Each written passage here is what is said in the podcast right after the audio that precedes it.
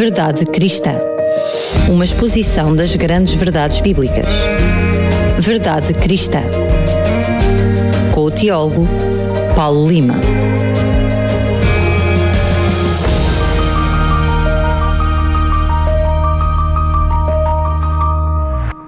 E como tínhamos anunciado, cá estamos para lhe trazer mais um Verdade Cristã. Uh, mencionámos também que agora estaríamos num processo de alguns programas para falar sobre profecias messiânicas, mais concretamente. Tivemos um primeiro programa onde explicámos isso de uma forma mais genérica e agora vamos olhar de uma uh, forma mais pormenorizada sobre algumas dessas profecias mencionaste no programa anterior que hoje irias falar de uma profecia bastante importante, não foi? Sim, sim. É assim. Tu sabes, e penso que os nossos ouvintes também sabem, que o Antigo Testamento contém várias profecias, numerosas profecias. E parte delas são profecias messiânicas. De facto, que Deus. apontam para o Messias. É? Exatamente. É? Deus foi comunicando ao longo da história do seu povo, através de homens inspirados por ele, profecias que descreviam o ministério e a vida do Messias de Israel. Este escolhido de Deus foi designado como Messias em hebreu, Mashiach, porque ele seria ungido, é isso que significa, pelo Espírito de Deus para executar uma missão gloriosa. Qual era essa missão? Salvar o povo de Deus, ou seja, todos os seres humanos que o aceitassem como enviado de Yahvé. Mas, São Paulo, desculpa lá ter interrompido, mas, uh, por exemplo, o rei David, também sabemos que foi ungido. Sim. Uh, mas ele não era Messias, não era o Messias. De certa maneira ele era Messias porque era rei ungido, mas não era o Messias. Exatamente. E nós estamos a falar, quando falamos de profecias messiânicas, estamos a falar de o Messias. Da mesma forma que estamos a falar, o ungido dos ungidos. Exatamente, podemos dizer assim, se quiser, sim. Uma destas profecias messiânicas é conhecida como o primeiro poema do servo de Yahvé. Trata-se do primeiro de quatro poemas, presentes no livro do profeta Isaías, que descrevem a vocação, o ministério e a morte de um personagem designado como servo de Yahvé. O primeiro poema encontra-se em Isaías 42, versículos 1 a 7. Os outros poemas que nós iremos ver nos próximos programas estão em Isaías 49, 1 a 10, 50, 4 a 9 e 53 e 52, 12 a 53, 12. São quatro poemas diferentes, todos em Isaías, por esta ordem. Nós vamos estudá-los todos. Mas hoje vamos concentrar-nos em Isaías 42, 1 a 7, que é precisamente o primeiro dos, dos quatro poemas do servo de Yahvé. Eu vou ler o, o, o, texto, é um poema, de facto é mesmo um poema na língua hebraica, é um poema. Para nós é que traduzido perde esse, esse, esse aspecto, mas eu vou ler o texto e depois vou comentá-lo. O texto diz assim: Eis aqui o meu servo, que eu sustenho, o meu eleito, em quem minha alma tem prazer. Eu pus sobre ele o meu espírito. Ele fará sair o juízo para as nações. Ele não gritará, ele não elevará nem fará ouvir a sua voz na rua ele não quebrará a cana rachada, não apagará o pavio prestes a extinguir-se. Ele fará sair o juízo em verdade. Ele não se extinguirá, ele não será quebrado, até que coloque o juízo sobre a terra e as ilhas aguardarão a sua lei. Assim diz Deus Yahvé, que criou os céus e os estendeu, que desenrolou a terra com os seus rebentos, que deu o alento ao povo que está sobre ela e o espírito aos que andam nela. Eu, Yahvé, te chamei em justiça, te tomei pela mão, te formei e te dou por aliança do povo, para a luz das nações, para abrir os olhos aos cegos, para fazer sair da prisão o preso e da casa do cativeiro os habitantes das trevas. Este é o, é o poema, que, eh, como eu já disse, em tradução perde o caráter de poema, mas que em, em, em hebreu, no original hebreu de Isaías, é um poema real, e é o primeiro poema do, do conjunto de quatro poemas do, do servo de Yahvé. Este poema foi composto durante a fase final do longo ministério do profeta Isaías, que decorreu entre 739 a.C.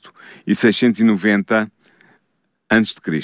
Mas como é que, enfim, todos nós ouvimos o, o teu poema, mas como é que tu podes relacioná-lo com Jesus Cristo? Sim, nós em seguida vamos interpretar este texto profético e depois vamos mostrar como ele teve o seu cumprimento em Jesus de Nazaré. Comecemos então pela interpretação de Isaías 42, 1 a 7, do primeiro poema de Yahvé do servo de Yahvé. Este poema divide-se em duas perícopes. Antes de tu me perguntares, eu vou dizer que uma perícope é um conjunto de texto bem delimitado na Bíblia, que faz sentido, um conjunto que se pode extrair e que faz sentido por si só. E este poema, este primeiro poema do servo de Yahvé tem duas perícopes.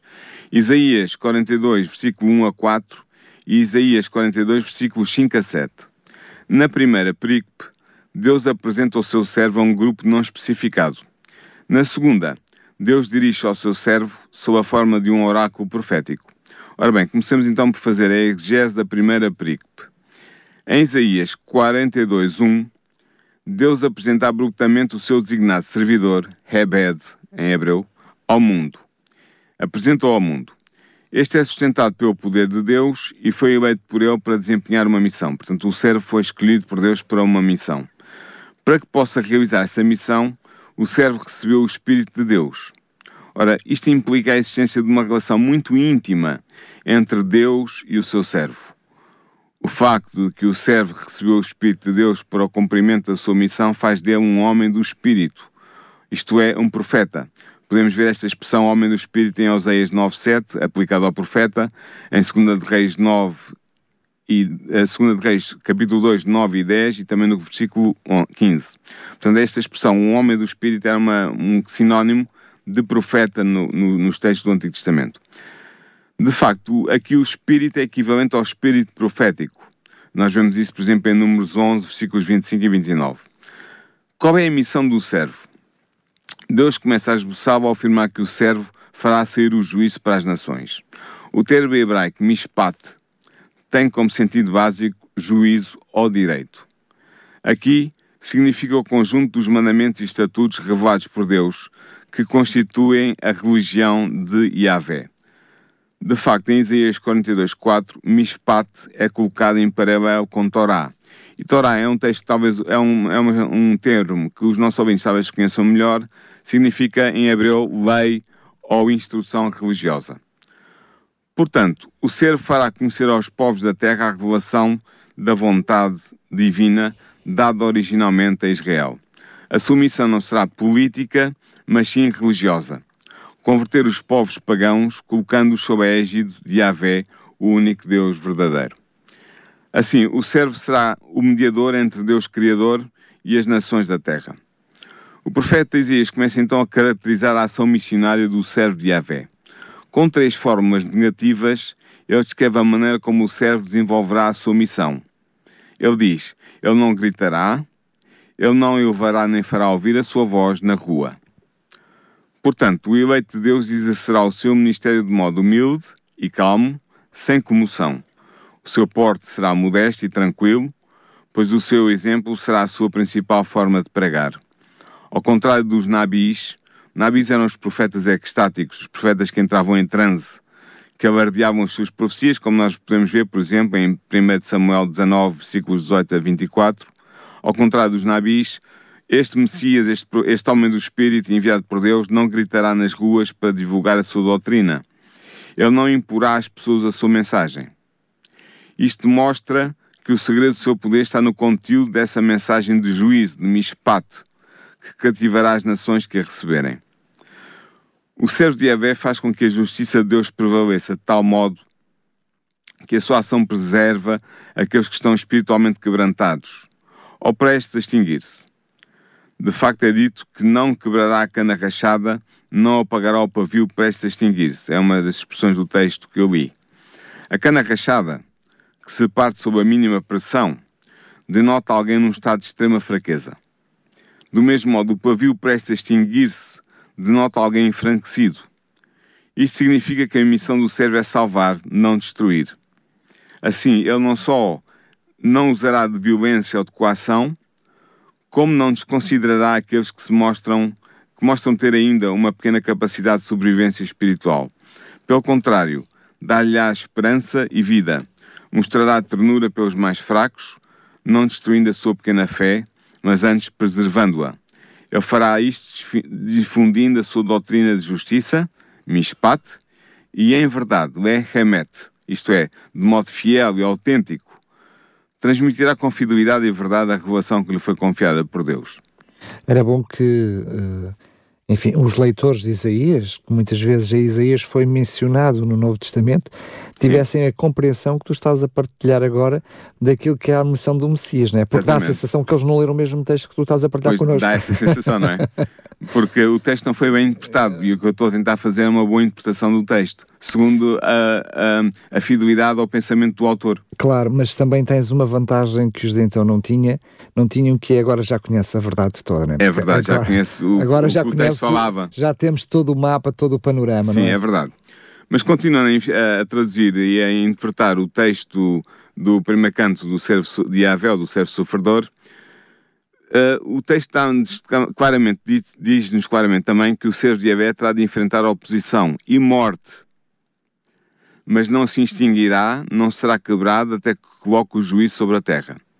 Ou seja, ele não sucumbirá perante os obstáculos e as dificuldades, desenvolvendo até ao fim a sua missão de levar o juízo às nações da terra. Há aqui uma referência velada à morte violenta do servo, está implícito. No entanto, tal morte não o impedirá de realizar com sucesso a sua missão de revelar Deus aos gentios.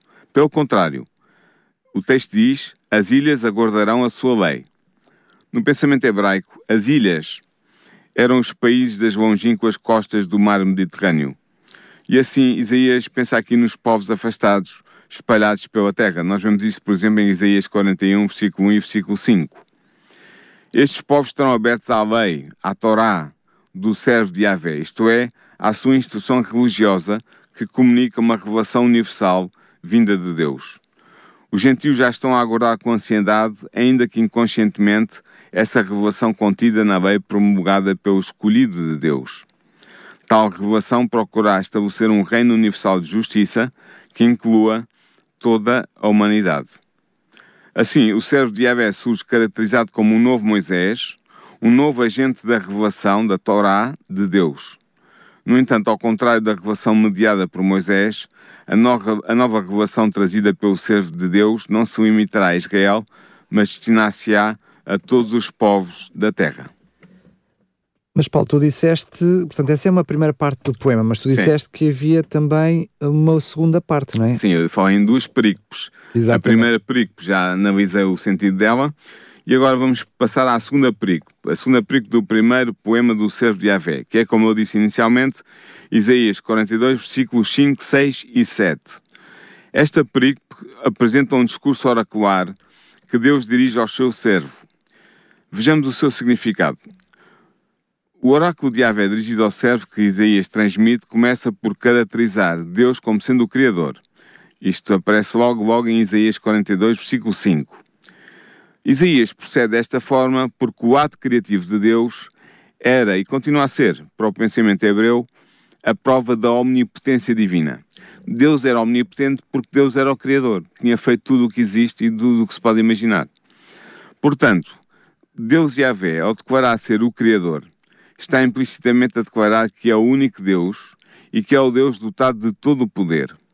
Ele não só criou os céus e a terra, mas também é o doador da vida, representada pelo alento, Neshama, e pelo espírito, Ruach, que anima todos os seres humanos que habitam a terra.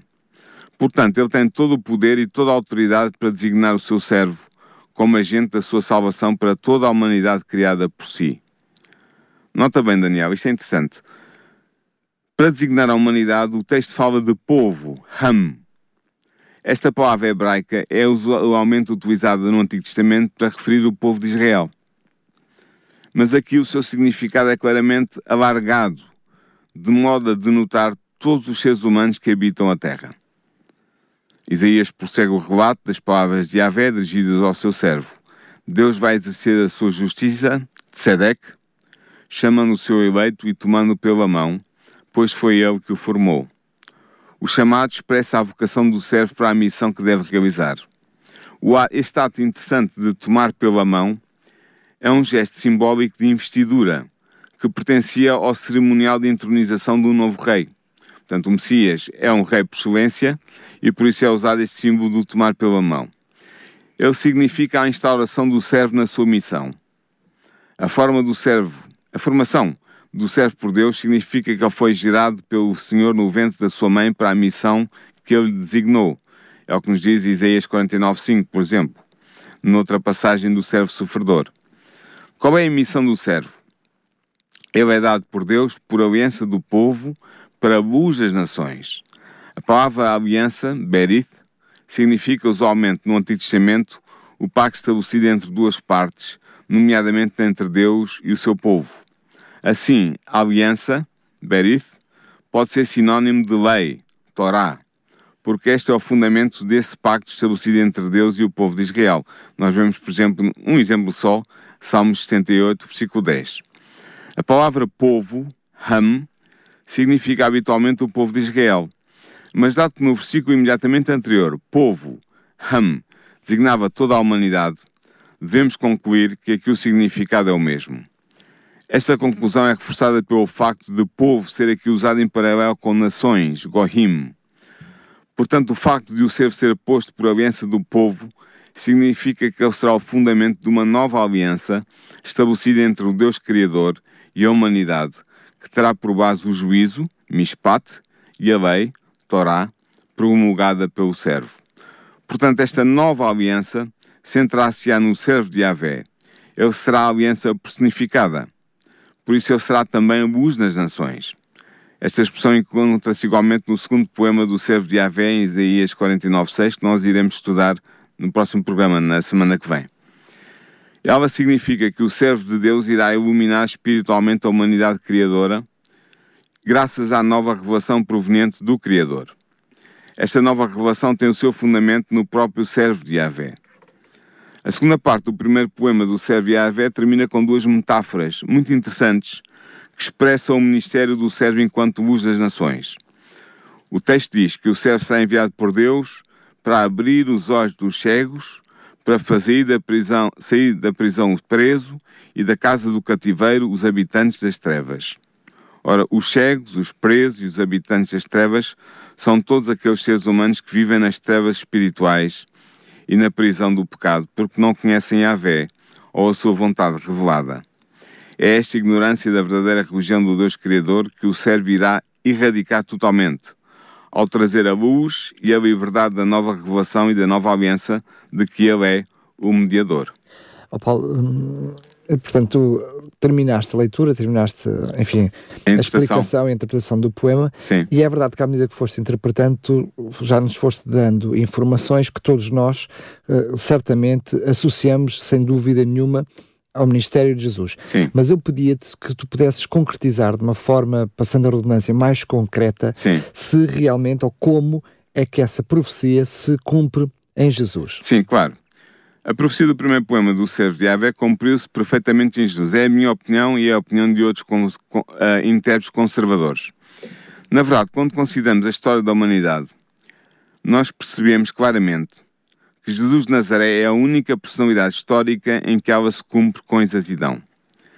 Jesus revelou ser o servo de Deus, sendo-lhe obediente ao ponto de abdicar da sua própria vontade para cumprir a vontade divina.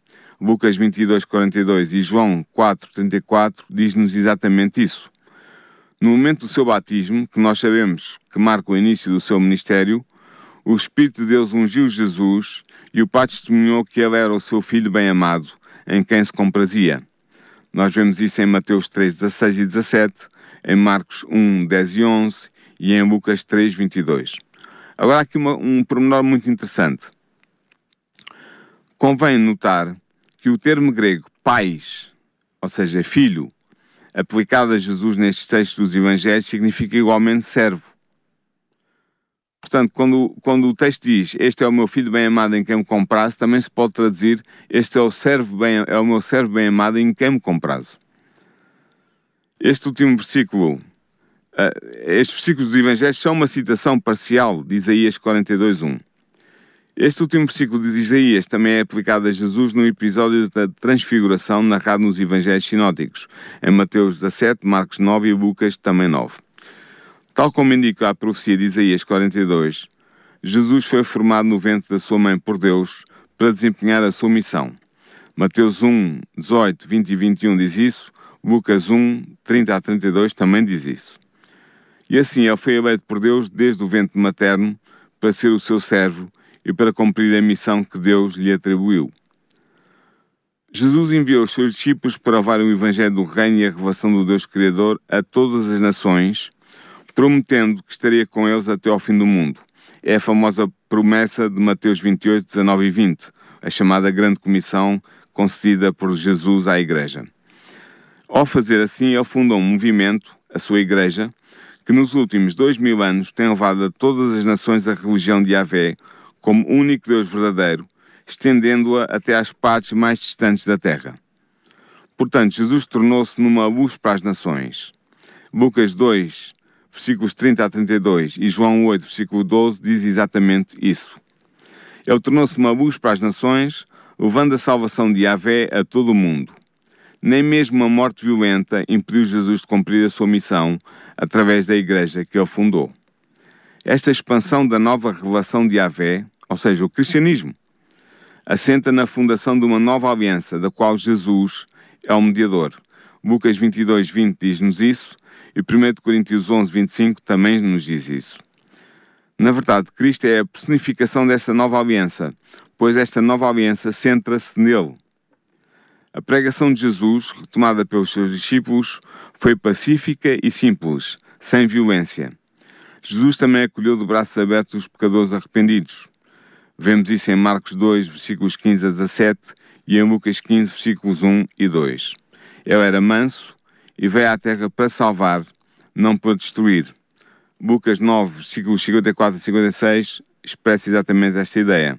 Ele veio dar luz aos cegos físicos, por exemplo, vemos isso em Mateus 9, 27 a 30, e também veio dar luz aos cegos espirituais, como nos diz Mateus 23, 16 a 26. E veio trazer liberdade aos cativos do pecado. Paulo diz-nos, enfatiza muito isto, em Gálatas 5, 1. Este perfeito cumprimento da profecia de Isaías 42, 1 a 7, na vida e no ministério de Jesus, foi notado pelos seus primeiros discípulos. Isto é muito interessante, uh, Daniel. E por isso, Isaías 42, 1 a 4 é citado numa versão adaptada da Septuaginta em Mateus 12, versículos 17 a 21, para mostrar precisamente que Jesus era o Messias perdido pelo Antigo Testamento. Nisto, os discípulos estavam em harmonia com a tradição judaica do seu tempo, pois o Targum de Isaías, a tradução do livro de Isaías em aramaico, redigido por Jonathan ben Uziel no século I a.C., aplica Isaías 42, 1 a 7, o texto que nós estamos a estudar hoje, inteiramente ao que ele chama o Messias. Portanto, os judeus, já no século I Cristo, identificavam esta profecia de Isaías 42, 1 a 7 como sendo uma profecia messiânica. E eu vou concluir esta, esta explanação sobre esta profecia tão importante com o seguinte: é uma, pode-se dizer que é um apelo.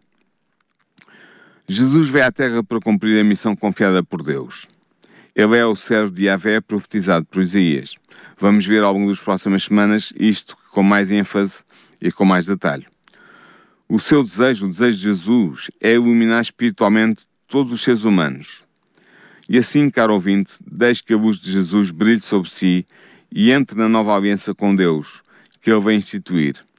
Esse é o meu apelo hoje, aos nossos ouvintes, que eles façam de Jesus o seu Salvador, porque ele é realmente o Messias perdido por Isaías e por outras profecias messiânicas do Antigo Testamento. Muito bem, quero-te agradecer mais uma vez, Paulo. Lembrar aos nossos ouvintes que Uh, no caso concreto de hoje, estamos a falar de uma profecia que encontramos no livro de Isaías, no capítulo 42, mas vamos continuar a estudar outras profecias messiânicas nos próximos programas, precisamente ainda dentro do livro de Isaías. Se por acaso não tem uma Bíblia e gostaria de acompanhar os programas, gostaria de ouvir e saber mais sobre a Bíblia, pois bem, entre em contato connosco, que temos Bíblias para lhe oferecer, são totalmente gratuitas. Basta entrar em contato connosco para o 219 10 63 10, que é a nossa linha normal, e certamente falar com os colegas uh, lhe explicarão como pode fazer para receber totalmente gratuito a Bíblia, ou até mesmo passar pelas instalações aqui na Portela de Sintra, e basta tocar à porta e teremos, sem, uh, com todo o gosto, sem problema nenhum, em lhe oferecer uns exemplares das Bíblias que temos aqui para lhe oferecer. Se para si for mais simples, mande uma mensagem escrita para o nosso número móvel, para as nossas redes sociais, uh, basta pôr o seu nome e Bíblia que depois entraremos em contacto consigo para, uh, para o fazer, basta enviar-nos uma mensagem então para o 933 912 912. Vou repetir 933 912 912. Relembro que quer este, quer todos os programas anteriores estão disponíveis em podcast em radiorcs.novotempo.pt. Paulo, Uh, antes mesmo de terminar, é verdade que já mencionaste que nos próximos programas sobretudo os próximos três programas, vamos continuar-nos a centrar nestas profecias messiânicas, Sim, nas profecias que falam sobre Jesus. Podes desde já desvendar qual será a próxima profecia? Sim, no, uh, na semana que vem nós iremos estudar o segundo poema do servo de Yahvé. Eu lembro que são quatro poemas. O segundo poema está em Isaías 50, versículos 4 a 9. É um poema mais pequenino do que o de hoje, mas muito interessante e muito importante. Vamos estudá-lo a fundo e ver como Jesus cumpriu esta profecia messiânica tão antiga, desde o século VIII a.C., e como ele é realmente o Messias de Israel, o Salvador da humanidade. E mais interessante, se não intrigante, não fosse ser uma profecia e vir do próprio Deus, é o pormenor que está em Sim, cada uma dessas profecias. É verdade. Muito bem, mais uma vez, Paulo, muito obrigado. Até o próximo programa, se Até o próximo programa.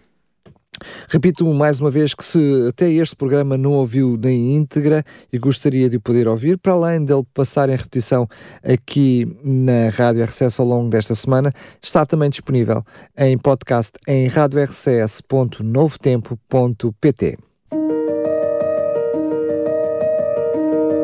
Verdade Cristã. Uma exposição das grandes verdades bíblicas. Verdade Cristã. Teólogo Paulo Lima.